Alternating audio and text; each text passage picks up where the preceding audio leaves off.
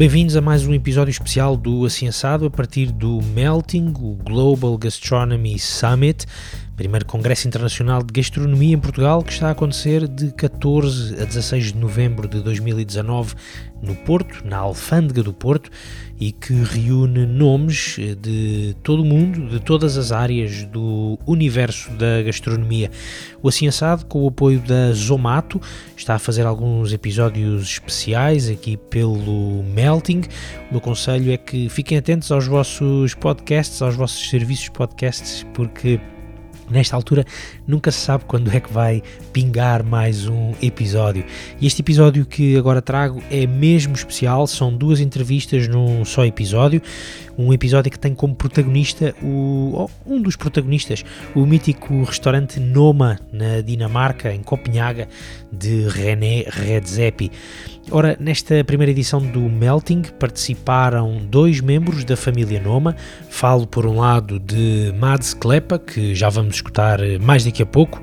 Ele é o sommelier principal do Noma e vamos ficar a perceber um bocadinho o que significa isso escolher os vinhos, ter, ter, ter a responsabilidade de escolher os vinhos neste universo, na família Noma em Copenhaga.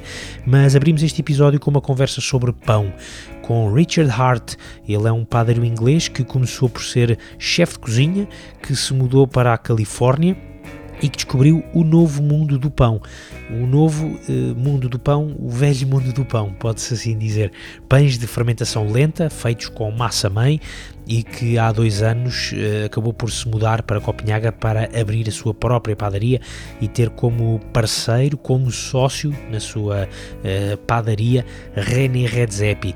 São duas conversas em inglês, no Melting, na Alfândega do Porto.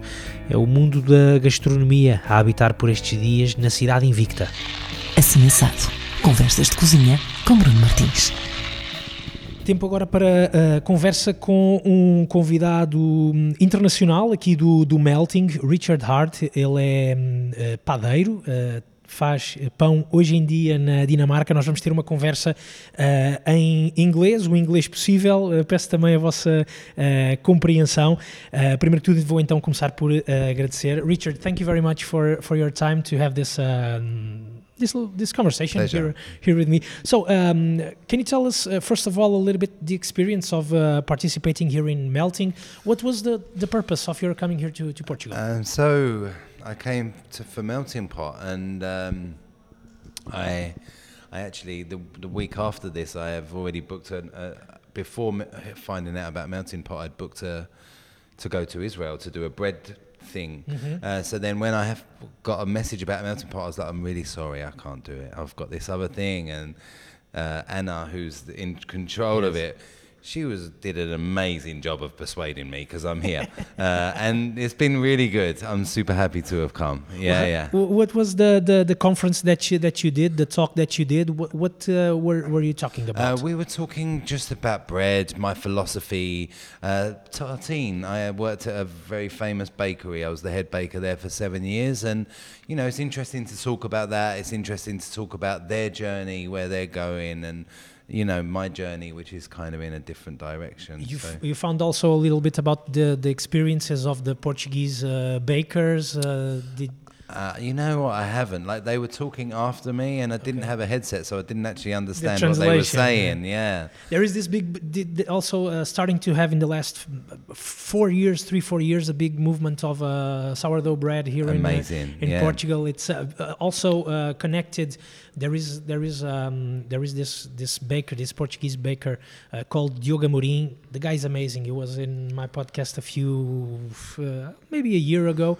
He's just 23 years old. He's, uh, he's, he's the owner of a big um, bakery. was he on the stage? Yeah, today? he was yeah, also I on saw the stage. him talking very passionate. Yeah, also the other other baker called Paul Sebastian. Yeah, I've met him. Yeah, he, he came from from Sweden. Yeah, yeah, yeah. amazing stories, yeah. just like your your story also. Yeah, I believe so because you were born in uh, United Kingdom, right? Yeah, I'm English. I lived in England for most of my life till my late twenties, um, and I cooked since the age of 18. I was a chef. I loved it. It was my whole, you know, I felt like I was in the right profession. So what Worked really- happened? well, yeah, you're right. I worked very hard. I loved going to work. I loved being in the kitchen. I moved to California, and all of a sudden, like I started eating bread from around California, and it kind of blew my mind a little bit. Um, also, moving to California as a chef from London, I felt like I had lots of spare time on my hands. In in the UK, you work all day and all night. You work pretty hard. yeah, yeah. Um, so you start first thing in the morning and you finish really late at night. In California, there was a lot of overtime laws to stop that. So you don't work all those hours in no, uh, like so they have to pay you time and a half any hour over Extra, eight, yeah. um, and not a lot of restaurants can afford to do that. So the restaurant I worked in, we we started we worked four days a week. So all of a sudden, I had three days off every week, and I felt like I've got all this spare time on my hands. Um, and the one thing I couldn't do was make bread. I was hopeless at it. I made the worst bread you could ever imagine. And like I, you know, when I was a young chef, I used to follow a Gordon Ramsay cookbook on how to make bread. And what the hell does he know how to make bread? He's some Michelin star chef, you know. I don't know why I'm trying to ask follow his recipe. So um, I used to try and follow his recipe, and it would always come out awful. So, and it probably But, uh, wasn't his recipe. It was probably me just not knowing what the hell I was Yeah. doing. Yeah, yeah. Um, so, But it, it was really different. It was a really different um, uh, technique and approach for the bread, right? Even definitely, even though, even those definitely. Michelin yeah, star yeah, books. definitely yeasted breads and things Yes. like that. So I moved to California and I felt like I had all this spare time on my hands, and I was like, "Wow, I'm going to go and learn how to make bread." I've got I've got three days off a week. I'm easy, easy life.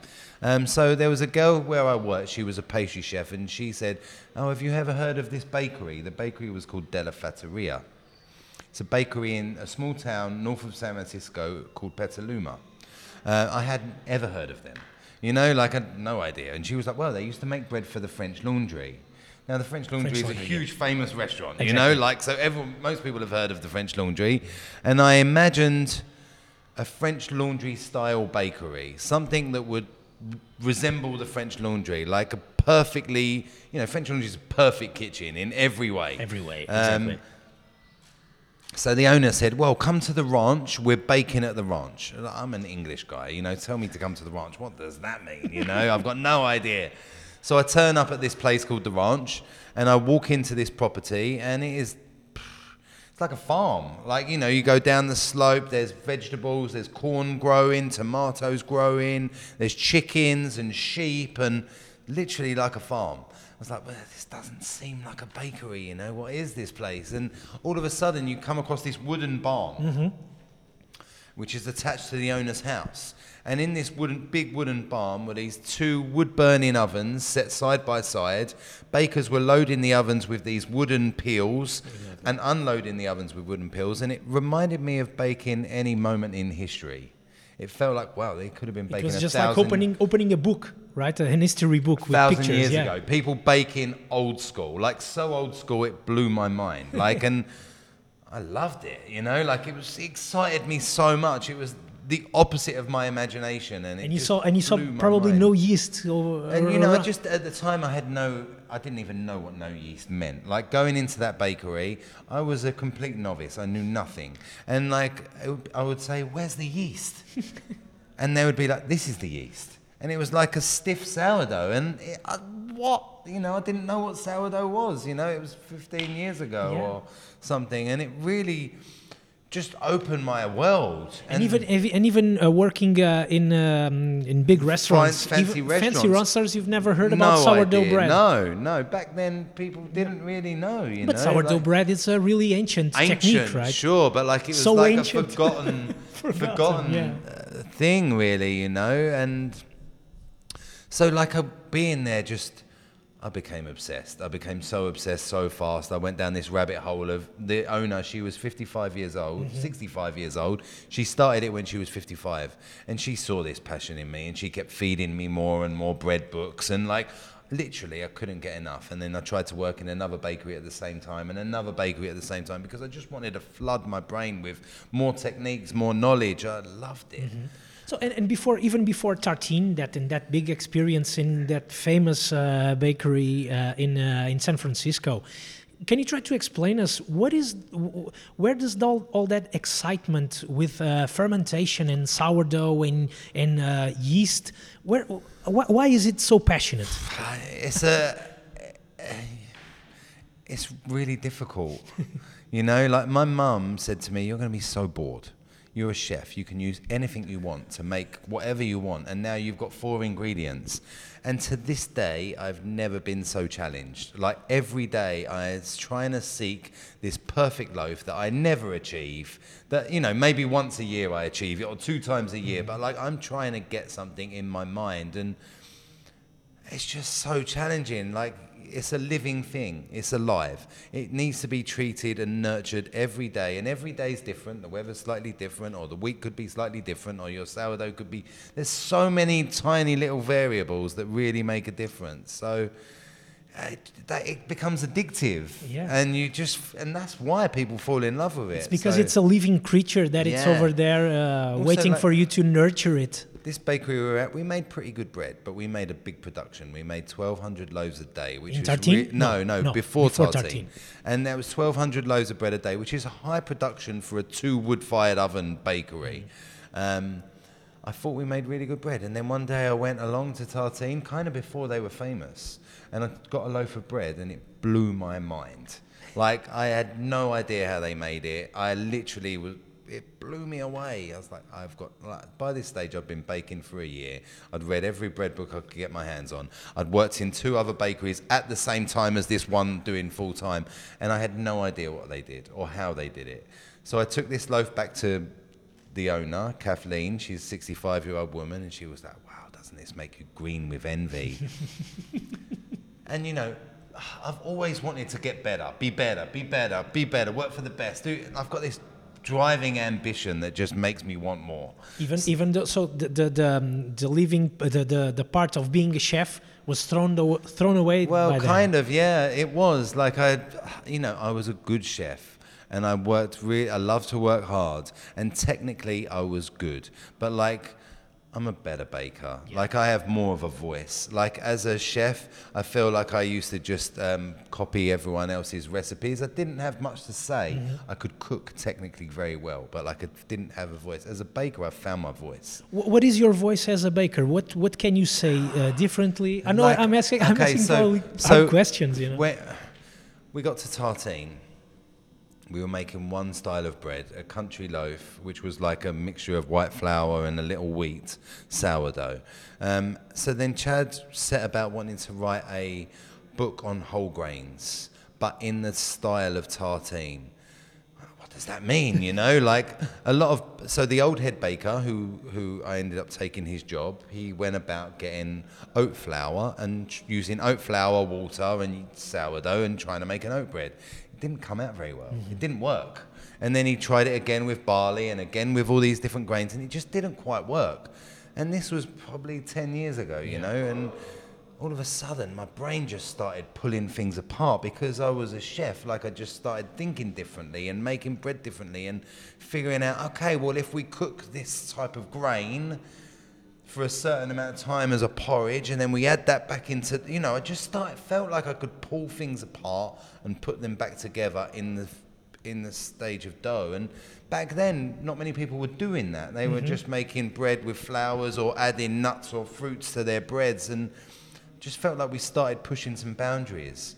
Uh, and and people started listening, and we brought out this book, Tartine Three, and I feel like it was a bit before its time when it came out, but now the whole world is doing that kind Yeah. of technique. Everyone's cooking grains and putting them in, or making porridges and putting them in, or so like now it's really up with the times. But um, back then that was kind of my voice, and it just really worked. And Chad noticed that, and the whole old head baker left, and he gave me the head baker position, and we wrote the book together.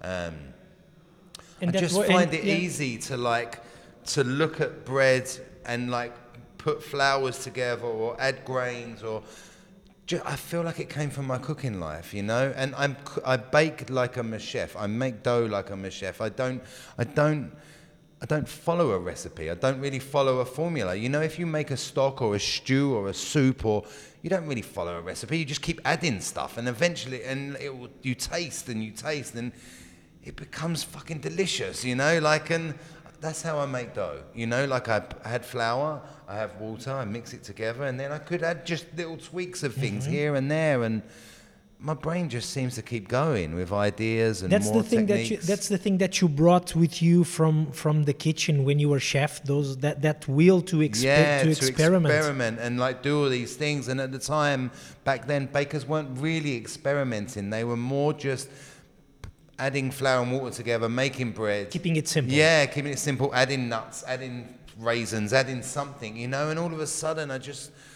you know, like I would go and speak to my miller, and, you know, the miller thought I was a lunatic because I wanted, uh, you know, I didn't just want flour, I wanted coarser flour. And, and millers have spent years trying to make flour as fine as they can. now I'm telling him I don't want your fine flour, I want coarse flour and gritty flour and sand and grains because anything I can get and play with is like having a new color Exactly. in, as an artist, you know. So everything I could get, I wanted, and you know, as I said, the millers thought I was a lunatic, and like, There is this thing that keeps me curious or, or makes me curious is the way. Well, you were a baker, but you weren't. You haven't heard before about sourdough bread and Yeah. all these experiments that you can do with the bread.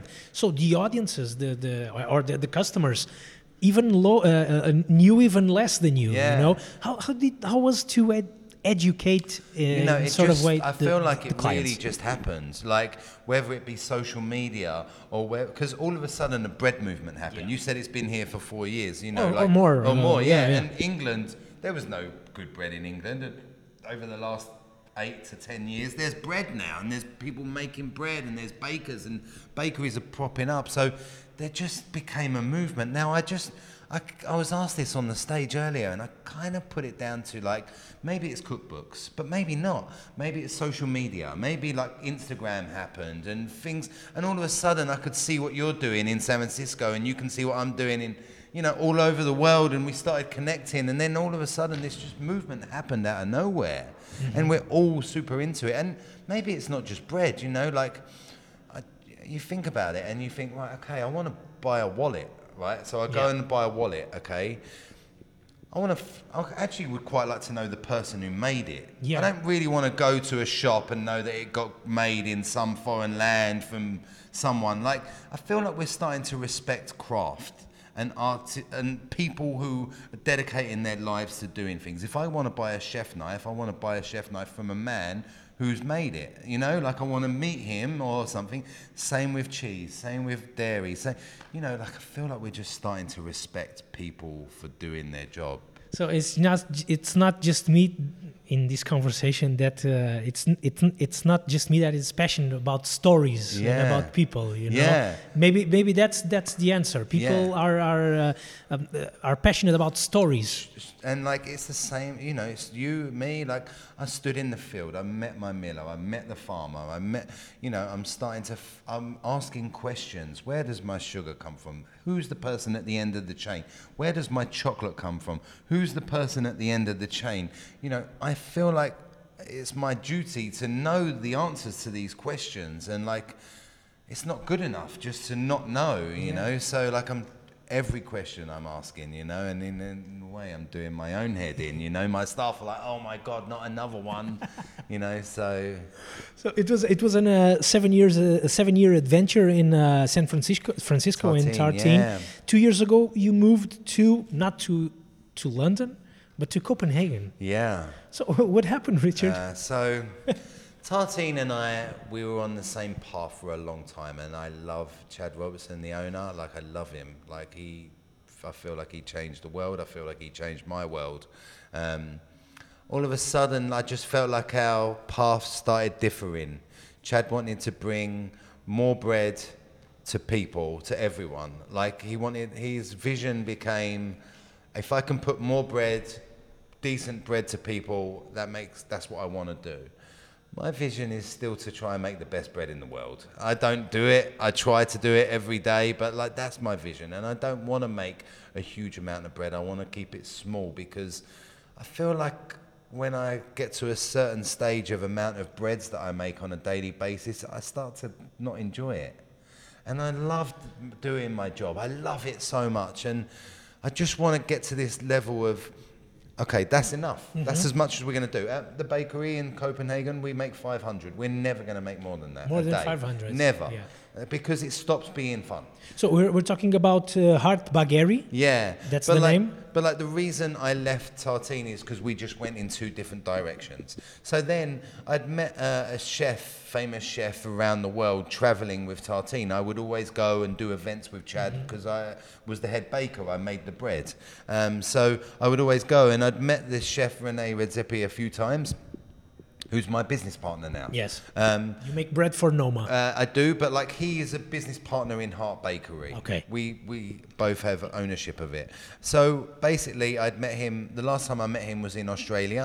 Uh, I was with Chad, and we we were there for the Mel- Melbourne Food Festival. But Noma were there doing their pop up in Sydney. So we went and ate lunch there, and René, after our meal, sat us down and was like, "Look, do you guys know of any bakers? Like, I'm looking for a baker."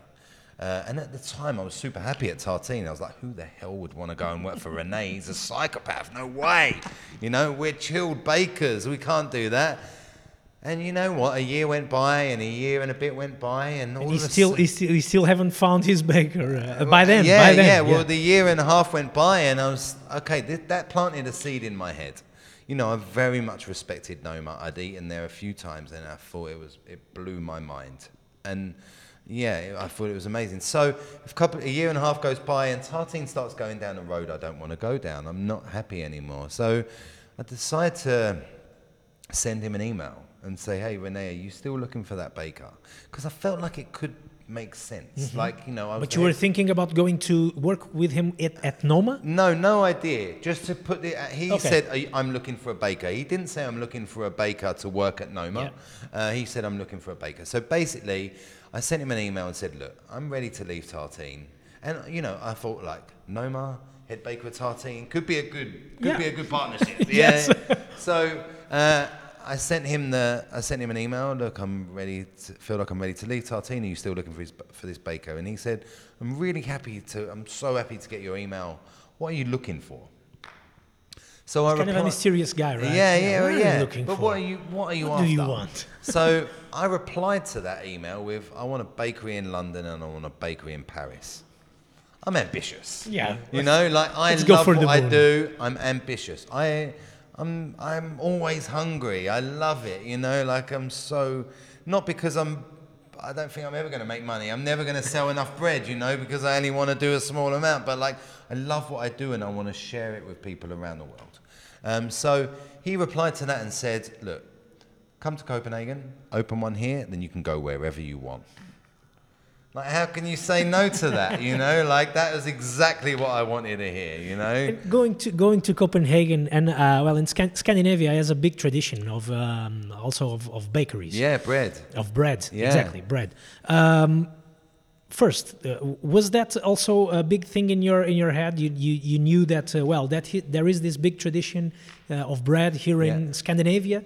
Um, did you have that that in, in your mind? And also, working with uh, with for or with Rene Redzepi changed anyway your uh, your creative process as a baker? Uh, it didn't. Like, luckily, I don't work for Rene I'm his partner. Yes. So we're peers. Yeah. Uh, he treats me as a peer. Yeah. Like he he my world is not his world. Like so it worked out very well. He trusted me. He knew- to do know what his I- things He knows that know- I'm good at what Yeah. I do. Yeah. And he's like, go and be the best you can.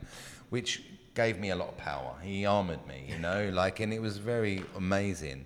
Um, when it came to Scandinavian products, like, okay, so I make my bread. I have a certain style of bread that comes, I guess it comes from California tartine, but like it's mine. I mm-hmm. love it with all my heart and I believe in it. And I believe that anyone that eats it will love it. So I knew that I was going to make that. Now, Danes, they've eaten this Danish rye bread for their whole life. They've grown up with it since they were a tiny little kid. Before they can walk, that's what they eat. That's what they want to eat. That's what they've all got this emotional connection to. So How, how is that bread? it's like a dense, seeded, heavy, dark bread, like a brick, Yeah. um, flavorful. Uh, and René was like, "You need to get the Danes by their rye bread, mate. You know that's how you're going to get a suc- successful bakery in Denmark." So, you know, I practice and practice and practice, and we got this rye bread that was tasty. But it was no tastier than any other bakery. Yeah, it no tastier than the different. chain bakery, this bakery, like because they all have all been making rye bread their whole lives, and they all make good bloody rye bread. So, you know, like I don't know how I'm gonna make an elevated rye bread. I believe in all my products, and then I'm making this rye bread, and I just didn't know. And so when I first got there, There's a challenge there. yeah. Yeah. When I first got there, I ended up in Noma. They had these greenhouses, uh, and they set one of them up as a test bakery for me while we were building the bakery. Which was super nice. You know, I got to know everyone, got to see how Noma worked. It was pretty nice. And the first, the first few days, like the head of fermentation came into the bakery, and the head of uh, the test kitchen came into the bakery, and they pretty much gave me a taste of all of their dry stores, their larder. They've got like things that Yeah. they just create, like the It's most, a laboratory, right? Yeah. you know, vinegars, spices, things that you've never believed or tried or. Okay, so I tried all these kinds of things.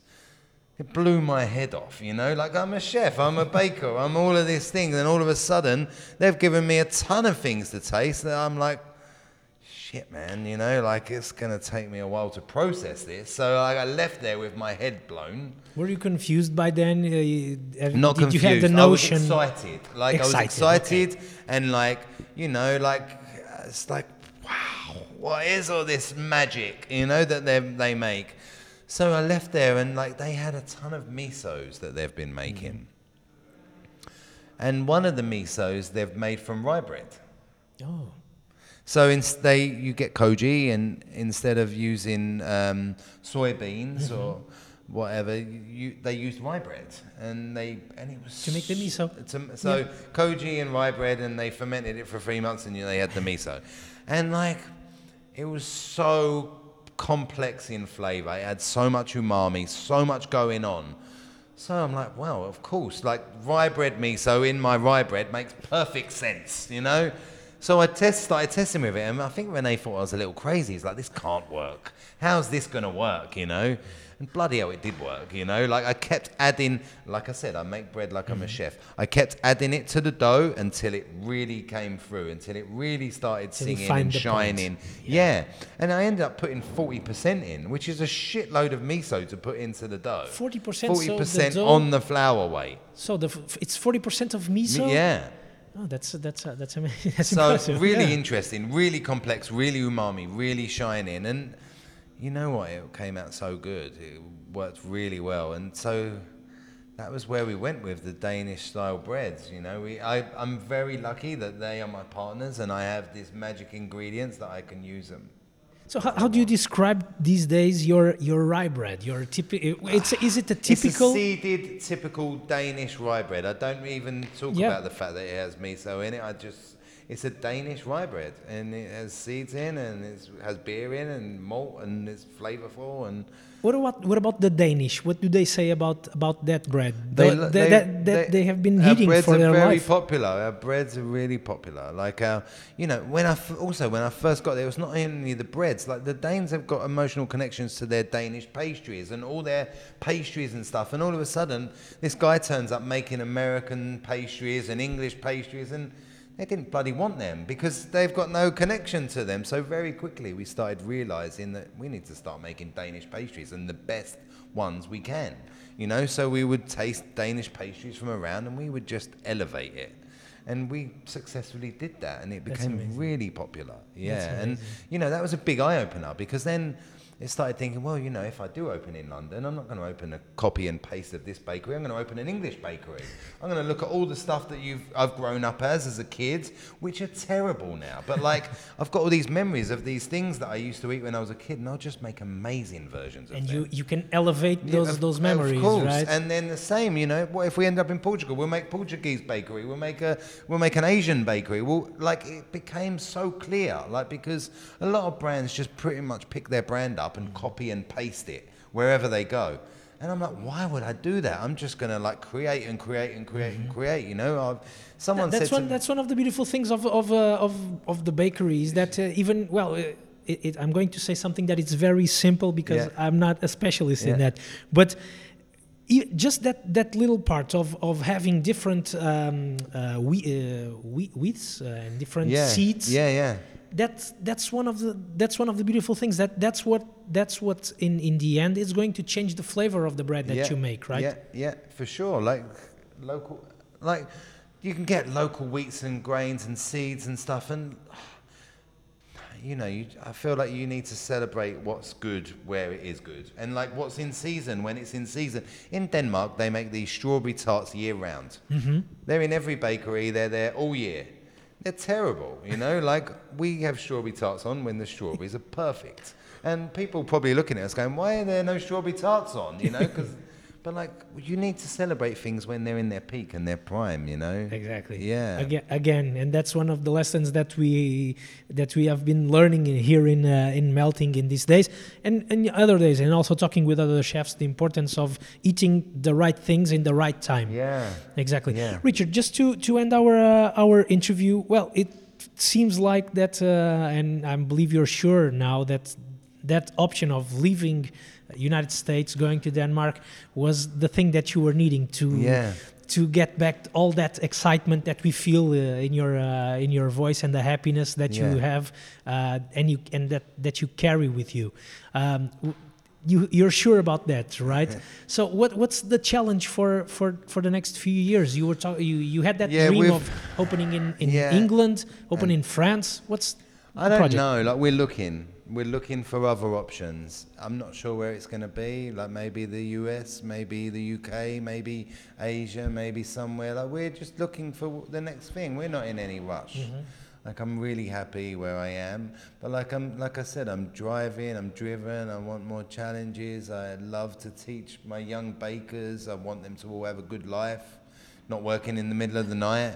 Um, so yeah, I'm not actually sure. Like I've got very lucky in the group I work. I have people who are looking for for things for me and mm-hmm. like making sure we get a good deal. And so the plan is to have a look in other places and to take our knowledge and expand it into a local place. And And do you believe that even uh, or when you move or if you move to other places, you're probably going to do the thing that you did when you went to when you moved to Denmark.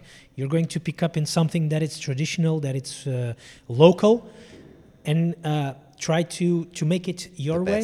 Do you think that's the plan? Yeah, that is the plan. That is definitely the plan. Like, I'm not going to just pick up my bakery and copy and paste it. I'm going to tur- turn up there. I'm going to find a local pastry chef or a local baker, and we're going to work together on making something that's really extraordinary. Exactly. Yeah. Okay, Richard. Um, thank you for your time. You're you're staying here for the next few days. No, just one more day. I leave tomorrow because yeah, I have another thing to do. Okay, Yeah. you're you're going to Israel Yeah, after after yeah, this, right? yeah. Okay. Any any time to to visit a little bit of, of Porto? Did Uh, you have we had time? dinner last night, and I think we're going to dinner tonight. So okay. First, Yeah. im- and the, the impressions of Porto. It's your first time in yeah, Porto. love it. Beautiful buildings. To be honest, there's so much opportunity in Porto. I was saying to the sh- one of the chefs earlier, there's empty buildings everywhere. Like all I see is opportunity everywhere. You know, like Who are you talking to? Uh, Remember the name? the chef of the restaurant. He has 16 seats, and it's a Japanese. Ah, Euskalduna. It's Vasco Coelho yeah, yeah, yeah, Exactly. That chef. yeah, Um, that's where you went to yeah, eat last, night. Delicious. Yeah. Very good. exactly. Um, and just talking to him about opportunity, like there's so much here in Porto, and the old buildings are so beautiful. You know, like even the ones that look like they're falling down. You know, Yeah. like they're beautiful. Exactly, exactly. Yeah. So Harry Potter was uh, as a as a big inspiration here. in the- Really? yeah, the author was uh, uh, inspired by a bookstore that it's um, in in downtown here in, Wow, in Porto. okay. So. Um, you, probably Porto is on your checklist Yeah, for, for the for the next business Very good. opportunity. Yeah. yeah. Very Richard, good. thank you so much Yeah, for, thank for, for the conversation. Yeah. Enjoy the rest of the festival. Thank you so Thank much. you so much. Bye bye. Assim Assado, um podcast de histórias gastronómicas com Bruno Martins. Okay, so uh, Mads, thank you uh, very much for, for your time uh, after the, the conference that you did here in uh, in Melting. Uh, can you tell us a little bit what was the um, the theme of the that talk that, that you that you did here in, in this in this conference? Yes, I mean, it's not something that I do very often. I, I in most cases, decline these offers of, of conferences. First of all, because uh, I don't really have a lot of time for it, uh, because I do travel a lot, and most of it is to visit uh, farmers and producers of both wine and, and other things Mhm. uh, around the world. And uh, I do spend most of my time in the restaurant. Uh, but about uh, just um, you know 12, 14 months ago, uh, Ricardo off- approached me and asked if I would uh, be able to come uh, to Porto uh, to attend um, melting. And uh, first, of, first I just looked at the email and I said, no, no, I don't have time. no, I don't have time. and then uh, he kept asking me, and and then I started to look at it, and then I started also to think about that, the fact that uh, I haven't really spent a lot of time in Portugal for a long time, Mhm. and actually this invitation coming here to melting. Um, instigated uh, a travel that I did here in Portugal Mhm. earlier this summer. This summer. Uh, because this summer, yeah, because I realized that um, I haven't been traveling in Portugal for many years. For And- 10 years. and and for that, and, that time. And, and, and for that long time, yeah. I haven't been in Portugal since I worked with classic wines, with visiting DAOs and, and, and, and you know. Yeah, exactly. Um, so that kind of uh, started the idea that maybe I should actually, I need to, I need to think about Portugal again. You know, I, I've been tasting a few things here and there and meeting a few people here and there, but uh, this invitation actually made me come to Portugal the first time in many many years this summer, where I spent.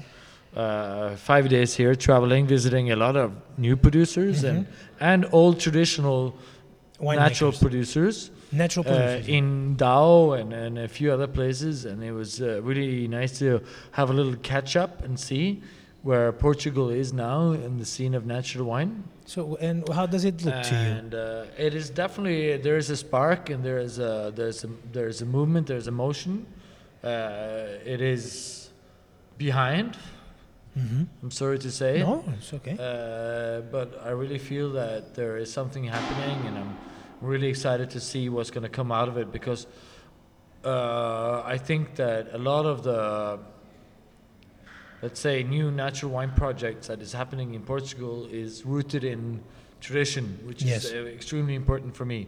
Because uh, natural wine is not something you can create. It's not a, it's not a flavor. It's not a brand. It's not a, it's not something new that you can sort of create over overnight. You know, it's something that needs to be rooted in in, in a long time of, of tradition and knowledge. hmm And uh, the few things that I saw that were really positive had all these qualities. So I'm really excited to come back and, and see again. And, and that, that part of, of uh, natural wines, it's one of the things that, that you've been um, developing and uh, working with a lot in the Mm. last maybe 10 years. That's what, Mm. what you were saying since that also, since that, that last visit to, to Portugal. Um, can you try to explain us uh, that, that, dif- that difference? What can we feel in a natural and wine, in a natural wine from a more uh, classic wine? Well, I mean,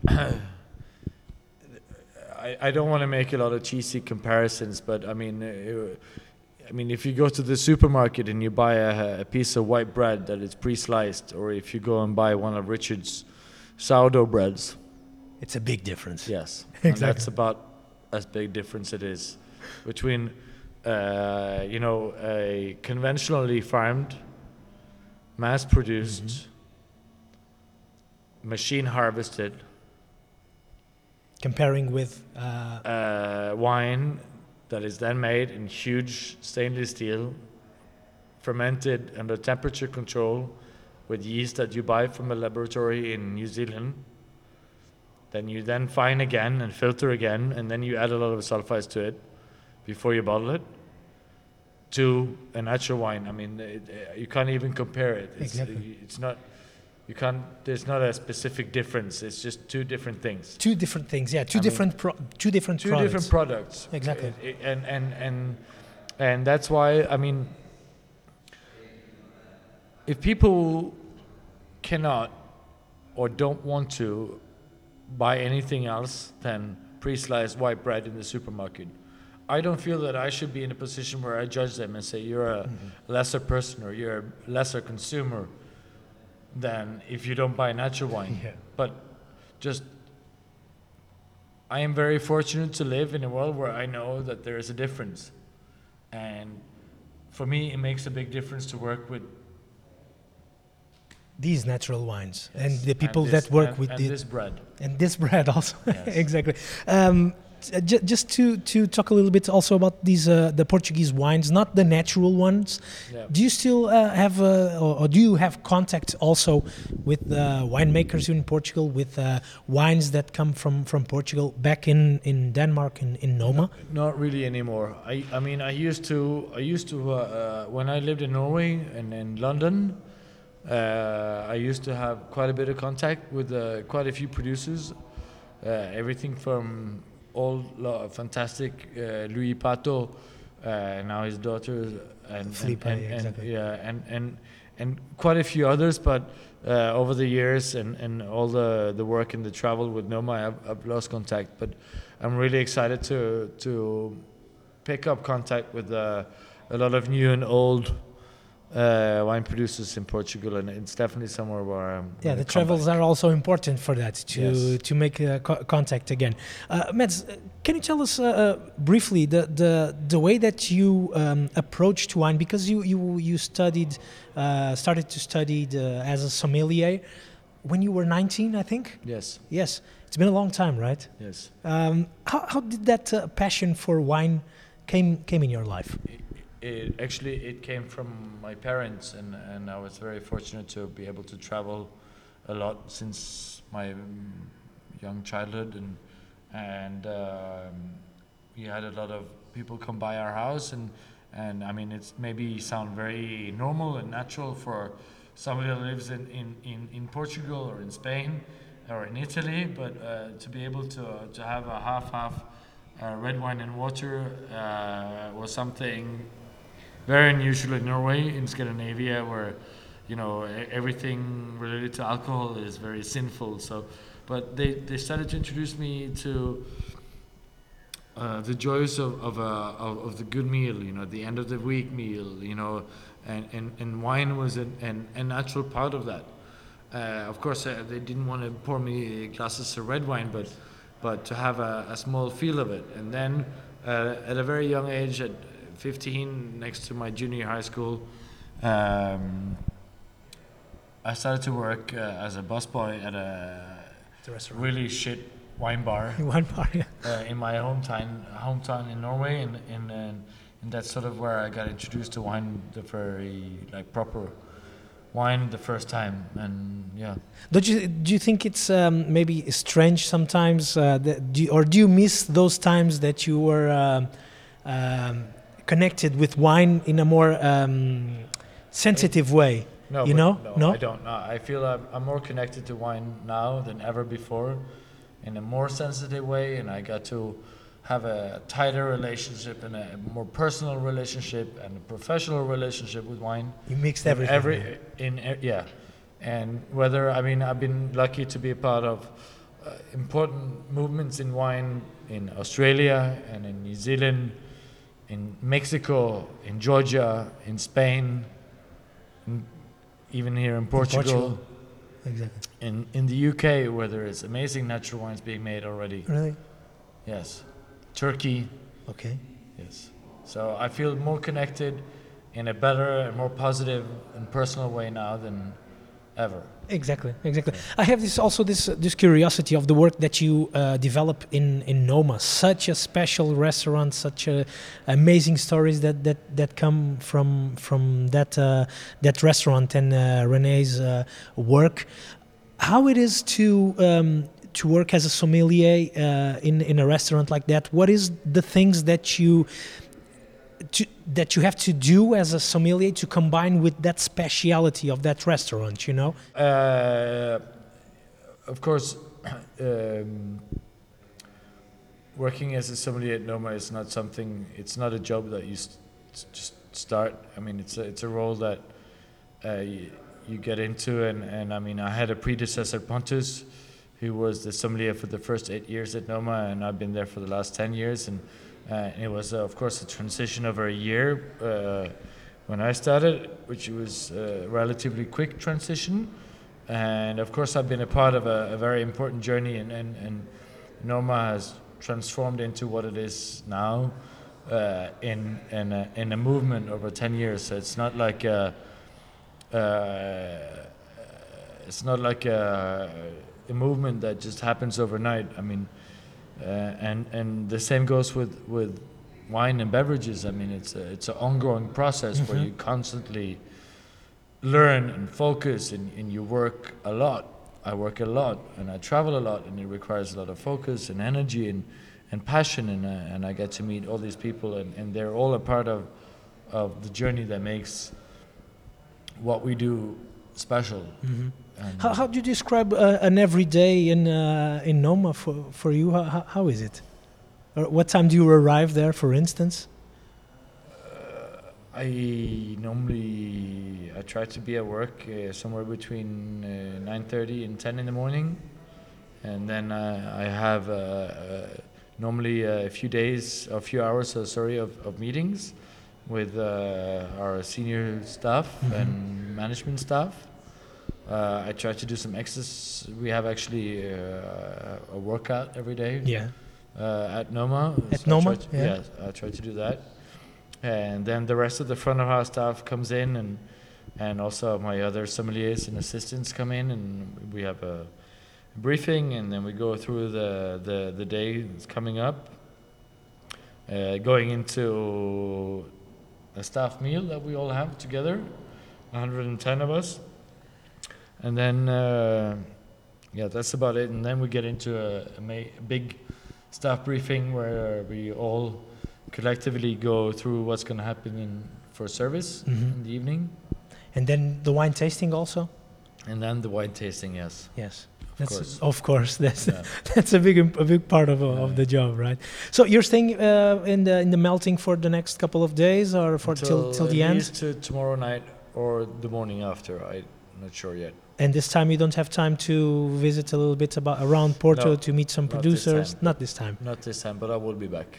Okay. Uh, you have uh, also already good notes of uh, uh, of sparkling uh, natural wines here in Portugal, right? I do. Mads, thank you very much for your time. Thank you very much. All the best. Thank you. Thank you.